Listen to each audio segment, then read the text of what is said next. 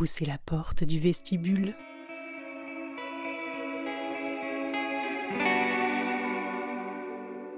Une fois par mois, nous ouvrons un cercle de parole pour aborder des sujets intimes. Parfois en mixité, parfois en non-mixité, mais toujours en petit comité.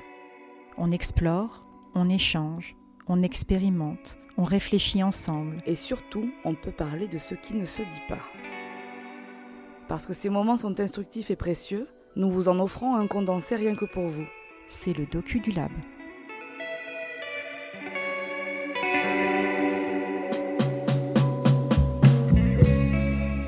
Paris, le 16 décembre 2020. Nous sommes Mrs Rose et Claire Aliquier et nous vous proposons un troisième volet sur les corps féminins lors de ce nouveau lab confiné consacré au ventre. Le ventre est une partie du corps qui est plutôt intellectuelle. Il est aussi appelé notre deuxième cerveau. Dans notre tube digestif se trouveraient même de nombreuses neurones, un nombre équivalent à un tout petit animal de compagnie. Contrairement au cœur et au cerveau, qui sont les organes nobles, le ventre est la cavité où sont logés la plupart des organes non valorisés. On y retrouve le tube digestif, les viscères et même des gaz. Certaines émotions comme la peur, l'excitation, la joie peuvent se ressentir dans le ventre. Nombre de nos expressions du langage courant montrent à quel point c'est un organe aussi vital qu'émotionnel. J'ai la boule au ventre, j'ai l'estomac dans les talons, Oh, ça me prend les tripes. Oh, j'ai le ventre noué. ça me gonfle. Je voudrais bien savoir ce qu'elle a dans le ventre. Oh, elle en a dans les tripes. Laisse-moi, je dois digérer la nouvelle. Et on pourrait en trouver beaucoup d'autres. Vous allez entendre nos réflexions sur ce qu'il représente, aussi bien pour les hommes que pour les femmes, ainsi que les témoignages de Marie, Fanny, Evalou, Karine et Mathilde. Bienvenue dans le docu du lab. Je suis tombée pour le coup sur plusieurs études qui, euh, ont identifié le ventre comme étant le complexe numéro un des, des personnes, euh, des Français et des Françaises. Finalement, cet organe, je trouve qu'il est assez, enfin, je, suis en train de me rendre compte qu'il est assez mal aimé et que peut-être qu'il s'agirait de commencer à bosser vraiment dessus, quoi. Alors c'est un complexe autant pour les hommes que pour les femmes, tu disais? Dans ce que j'ai trouvé en tout cas comme lecture, euh, enfin comme euh, étude là, c'était vraiment général. Euh, pour le coup, c'était la population française, mais c'était les mmh. hommes et les femmes. J'ai l'impression que les hommes et, les femmes sont soumis un peu à la même dictature de ventre plat et plaquettes, ah. quoi. Moi, je trouve qu'il y a une différence si on, on prend le point de vue du genre, c'est la respiration. Parce que nous, les femmes, on apprend, enfin on apprend euh, j'ai l'impression que c'est un apprentissage social à respirer. On apprend, les bébés, les enfants respirent de façon abdominale, avec une respiration abdominale naturellement. Et, et j'ai l'impression quand j'observe les hommes que eux aussi, ils continuent de, de respirer avec une, euh, avec le ventre, et que nous, euh, assez rapidement, avec nos pantalons soit serrés, soit justement cette injonction au ventre plat, on a un ventre rentré, c'est-à-dire que euh, j'ai rencontré plein de femmes qui n'arrivaient plus, qui ne savaient pas euh, respirer de façon profonde avec le ventre. C'est comme si on, on, nous apprenait à rentrer notre ventre. Et ça, c'est un, un, apprentissage non conscient, je, je crois euh, et que les hommes je, ne, ne, ne, font pas forcément. Je sais pas si c'est en lien homme-femme, je j'ai pas observé assez. Euh, par contre, clairement, oui, euh, moi je me reconnais complètement dans ce que tu dis sur des exercices de respiration, des choses comme ça. Ça me prend beaucoup de temps, par exemple au, au yoga ou même en théâtre, de devoir respirer tout d'un coup, mm. ça me mm. crée mm. part de l'angoisse parce que c'est comme si tout d'un coup je ne savais plus comment faire pour respirer correctement. Après, ça va, ça, ça revient entre guillemets mm-hmm. naturellement, etc. Penser à comment il faut que je respire alors ouais. naturel, bah mm. ça me panique euh, totalement et ça se situe effectivement au niveau du ventre. Et en plus, quand on respire mal, le ventre quand même est du coup à l'opposé de la colonne vertébrale, ça crée des douleurs dans le dos mm.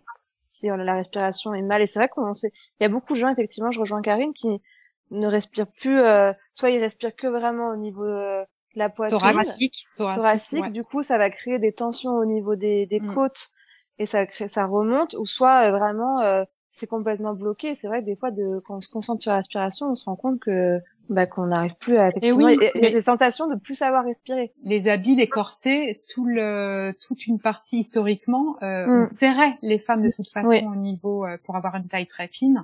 Et donc euh, voilà, c'est ça a été, euh, ça fait longtemps quand même qu'on nous a appris à rentrer notre ventre. Dans ce que euh, moi j'ai pu lire sur sur ces différences-là, c'est que le ventre féminin, donc il y a le lieu de la maternité hein, dans la représentation, mais c'est le lieu de la sensualité aussi. Il y a la danse du ventre, hein, qui est une danse ultra ultra sensuelle. Le ventre sensuel, ça va être un ventre plat ou une jolie petite rondeur pour le ventre féminin, là où il y a un peu plus de disparité, c'est-à-dire que le ventre féminin c'est euh, un endroit euh, de stockage, de stockage de graisse, mais les femmes ont aussi les cuisses, les hanches, les fesses euh, comme autre zone de stockage. Là où les hommes c'est vraiment la zone de stockage de gras principale mmh dans l'anatomie masculine.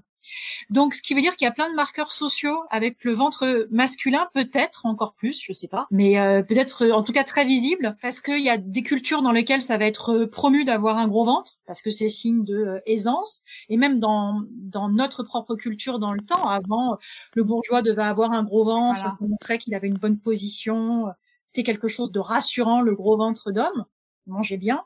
Ouais, il avait de l'argent, il pouvait manger. Mm. Et aujourd'hui, c'est euh, aussi un marqueur social chez les hommes, c'est-à-dire qu'un gros ventre, ça peut être euh, synonyme d'alcoolisme, parce que c'est là où ça va stocker. Ça peut être euh, synonyme d'âge. C'est en vieillissant que on mm-hmm. prend du ventre. Là où le culte de la beauté serait plutôt sur les tablettes de chocolat, on parle de ça, c'est les abdos, hein, mais ça va jusqu'au ventre jusqu'à l'aine. Donc c'est vrai qu'il y a une, une, histoire de perception un peu différente et, et moi j'ai l'impression que euh, c'est très acéré aussi sur le masculin pour le coup là physiquement le ventre. Mais c'est plus assumé un, un, un, bidou chez un, un, gros ventre ou un bidou chez les, les, les hommes sont sont c'est plus bah, facilement assumé j'ai l'impression. Mon frère par exemple est assez complexé euh, en tant qu'homme sur son ventre. Et donc du coup, il va justement euh, faire euh, des régimes euh, sans alcool pour faire du ventre. Oui, je pense qu'il y a quand même une, une, une, image un peu normative qui s'exerce sur les hommes aussi. Peut-être que c'est le... Je me demande moi si c'est pas la région du corps ou c'est presque le plus paritaire quelque part dans l'injonction à à l'avoir comme si et plutôt comme ça. Le body summer. Alors que je ne sais pas si vous avez déjà vu des danses du ventre, mais il euh, y, a, y a pas que des ventres plats dans les danses du ventre. Ah C'est ça qui est chouette d'ailleurs. Ouais. De la même manière que les formes euh, du corps et donc du ventre, elles étaient aussi valorisées à d'autres époques et dans d'autres cultures. Donc, il y, a, y a toujours cette question de comment ça a évolué finalement et comment est-ce qu'on se le représente. Euh, enfin, ce qui me frappe là un petit peu, c'est que ça reste assez euh, orienté sur l'apparence et sur finalement comment ça devrait être pour être dans tel ou tel standard en fonction de l'évolution d'une société. Mm-hmm. Mais que ce ventre dont on parle, il est évidemment beaucoup plus complexe que ça parce qu'il y a tout ce qui s'y passe à l'intérieur et que euh, justement entre euh, les organes, euh, les émotions, ça, ça complexifie énormément et que ça interpelle, ça interpelle beaucoup. Alors est-ce que ça interpelle aussi beaucoup parce que ça échappe beaucoup à notre emprise et qu'il y a beaucoup de choses qui sont incontrôlables dans ce ventre ou avec ce ventre? Oui, mais je trouve que c'est peut-être la seule partie du corps avec la peau qui va réagir euh, justement de façon incontrôlée. J'ai été sujette à des grosses, grosses, grosses crises d'angoisse il y a quelques années qui passait énormément par le ventre, je mangeais plus, je perds, je perds très vite euh, beaucoup de poids quand j'arrête de manger. Et toutes mes émotions passent par l'alimentation. Donc si j'ai une rupture amoureuse, je ne mange plus. Si euh, je suis, enfin, j'ai un gros événement, je mange plus et tout de suite je fonds. Et c'est vrai que de me mettre à écouter mon ventre, à, à savoir ce que je, je pouvais ou non lui donner à tel moment et à m'écouter moi en fait, parce que c'est écouter soi que d'écouter ces parties-là de son corps. Euh, ça m'a énormément aidé. J'ai fait beaucoup de travail corporel aussi en thérapie euh, et sur le ventre. Et mhm. c'est vrai que de, de, gérer ses émotions à cet endroit-là et pas forcément euh, dans la tête, ça m'a clairement, je pourrais le dire, sauvé un peu euh, la vie. Là où je pouvais plus prendre le métro, euh, enfin, c'était j'anticipais tout à cause de mes crises d'angoisse. Donc c'est vrai que, bah, avec le recul, je le remercie alors que je l'ai détesté, ce ventre et tout ce qu'il abritait que ça soit euh, le fait de d'avoir faim alors que je voulais surtout pas manger ou de pas avoir faim et qu'il fallait que je mange parce que tout le monde me disait qu'il fallait que je mange. Ouais. Euh, c'est euh, ça a été très compliqué et du coup c'est vrai que maintenant parce que j'ai appris aussi à gérer tout ça même si parfois ça reste compliqué hein, euh, voilà vraiment c'est quelque chose où je tiens à prendre soin de, de de ça je sais à quel point si j'y prends pas soin moi ça peut vite partir un peu dans le décor euh, et que mes angoisses reviennent très vite et que du coup c'est vrai que je vais méditer tous les soirs. Euh, et euh, je fais très attention à mon alimentation parce que ouais, il y a des choses qui vont euh, générer beaucoup plus d'angoisse. Je me suis rendu compte que si, par exemple, si si je mange trop de, bah, je sais que moi ça peut être le fromage, bah le lait parce que je le digère mal, bah la nuit je vais mal dormir et du coup ça va m'angoisser de mal dormir et après ça ça va s'enchaîner. Hmm. Euh, du coup, c'est vrai que avec un cercle vicieux, quoi. Exactement. Donc des fois, c'est un peu dur de se dire, bon, faut pas que je prenne trop de ça parce que derrière, ça va avoir des conséquences. Mais je trouve qu'après, euh, mon ventre m'en remercie euh, beaucoup. Vraiment intéressant dans ce que vous dites, c'est de, de, de rappeler à quel point c'est important de l'écouter en fait, ce deuxième cerveau, parce que le premier, il est tellement infini, il est tellement vaste que on peut pas le comprendre, c'est vraiment très complexe. Alors je suis pas en train de dire que dans le ventre c'est simple, mais comme il est dans une enveloppe corporelle qui elle est finie, quand ça bouge, c'est beaucoup plus visible parce que on le voit la gonfler, on le sent se tordre, et puis on l'entend. Enfin, c'est une super alarme. Ce qui est intéressant, du coup, c'est de voir que quand même l'élaboration euh, du cerveau du haut, euh, on, on, la loue et on la glorifie. L'élaboration du cerveau du bas, euh, qui va se traduire peut-être par des gargouillements, euh, des manifestations diverses et variées, ben celle-là, en revanche, on, on aurait plutôt envie de la masquer, de pas l'écouter. Enfin, il y a quand même un truc qui est qu'on se représente comme étant plus tabou. Je trouve que souvent on dit euh, écoute ton cœur au lieu de ton esprit, enfin ton cerveau. Mais en fait, quand on dit cœur, enfin moi, à chaque fois qu'on me dit ça, quand j'entends cœur, j'entends ventre, enfin mon mon beat, mes tripes en fait, parce que c'est. Mmh, mmh. Alors que clairement, écouter ses tripes et son instinct, c'est dans le dans le ventre, c'est animal, quoi. C'est vraiment cette dichotomie, elle se fait là, alors qu'on dit cœur. C'est-à-dire que le ventre, c'est considéré comme une région corporelle où prennent place les organes euh, finalement qui sont euh, peu valorisés, alors que c'est les organes finalement de, euh, du mouvement, c'est-à-dire c'est la, la digestion, la génération quand c'est l'espace de la grossesse pour pour les enfants. Alors c'est pas l'espace de respiration parce que c'est dans les poumons, mais enfin il se passe quelque chose avec le ventre aussi, et, et, et c'est vraiment là où se loge la plupart des des organes, enfin c'est la cavité où se loge la plupart des organes non nobles. Et effectivement, par tout ce qui fait et qui nous échappe, euh, un ventre qui fait du bruit, J'imagine que ça doit être aussi gênant. Euh, ah oui. J'en sais rien que peut-être une érection qui est pas prévue. Enfin, c'est ah. quelque chose qui matérialise un truc. Ah oui. En nous prenant par surprise. Voilà, exactement. Alors les bruits que peut produire le ventre par euh, par l'épée déjà, et puis les ventres, le, les bruits du ventre qu'on qu'on maîtrise pas. Et moi, ça m'est déjà arrivé un, un, moment de silence, et puis le ventre se met à, à s'exprimer et on est un peu gêné que ce oui. se parle pour nous comme ça. Oui, puis généralement on s'excuse même. On disait faim ou je suis en train de digérer, on, on, justifie ce, ce, ces, ces, bruits de ventre. Et moi c'est vrai que là je fais euh, parfois des drainages la la la... lymphatique. Et la masseuse, elle me prévient toujours, elle commence par euh, masser le ventre et elle me dit euh, vous inquiétez pas, euh, ça enfin maintenant elle me le dit plus mais au début elle me dit elle m'expliquait bien vous inquiétez pas, ça va faire du bruit mais c'est tout à fait normal, c'est parce que je le sollicite. Donc elle, mhm. elle essayait de me déresponsabiliser par rapport au fait que bah, forcément il y a des gaz qui vont bouger à l'intérieur et ça va faire voilà. Pousse. Oh non. Ça te soulage? Ça décongestionne? Pousse.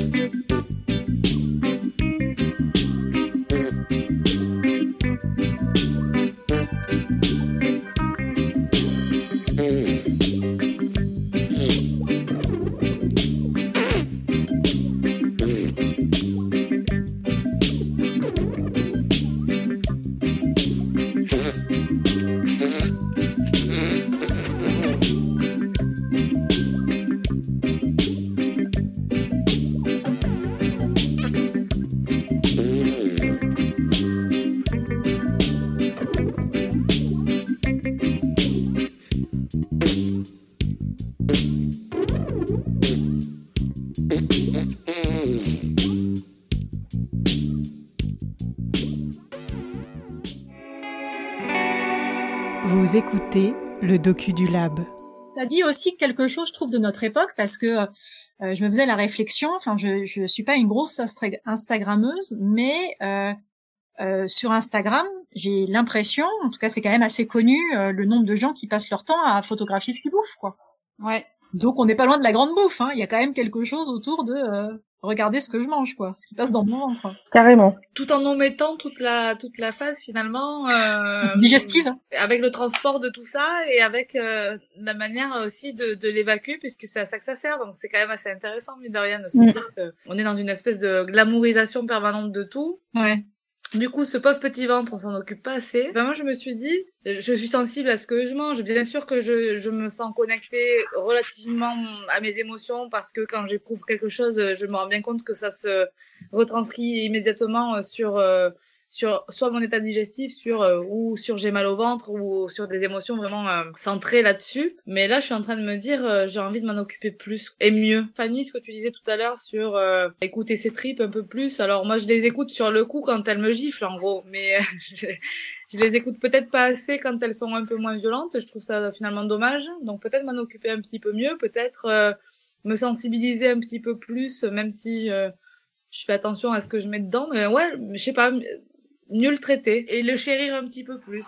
Ouais, je suis assez d'accord avec toi, Claire. Euh, Je, les mots de ventre, euh, je les entends quand c'est déjà un peu trop tard. Tu vois. Ouais, c'est ça. Euh, Je sais que quand je suis perturbée, euh, stressée ou très fatiguée, par exemple, n'ayant pas de, de contraceptif hormonal, ben moi je sais que mes, mes cycles sont bouleversés par mon Mhm. état émotionnel. Hmm.